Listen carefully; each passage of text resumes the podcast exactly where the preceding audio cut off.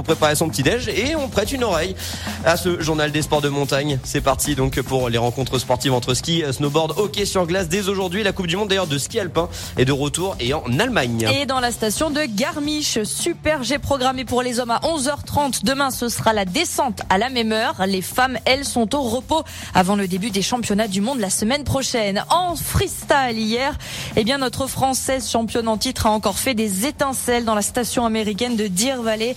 Nouvelle victoire de Perrine Lafont sur les bosses. Ben Cavé, lui, deuxième.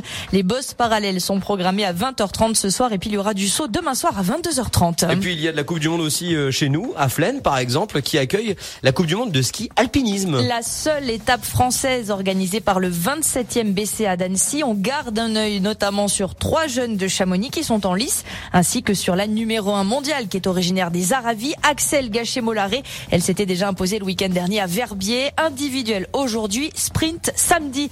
Euh, côté euh, snowboard, c'est en Russie que la Coupe du Monde se déroule ce week-end. Géant parallèle à 9h samedi, slalom parallèle à 9h dimanche. Allez, on ouvre à présent le chapitre nordique et toujours pas de biathlon au programme. Les athlètes sont au repos avant le début des championnats du monde la semaine prochaine. En revanche, la Coupe du Monde de ski de fond est en Suède avec des sprints individuels samedi et ce sera en équipe dimanche. Et du côté de la patinoire, Alicia? Pas de match pour les pionniers de Chamonix en Ligue Magnus. En revanche, les Yeti de Mont-Blanc ont repris leur championnat de D1. Il a été remasterisé hein, pour permettre le rattrapage du retard accumulé à cause de la crise.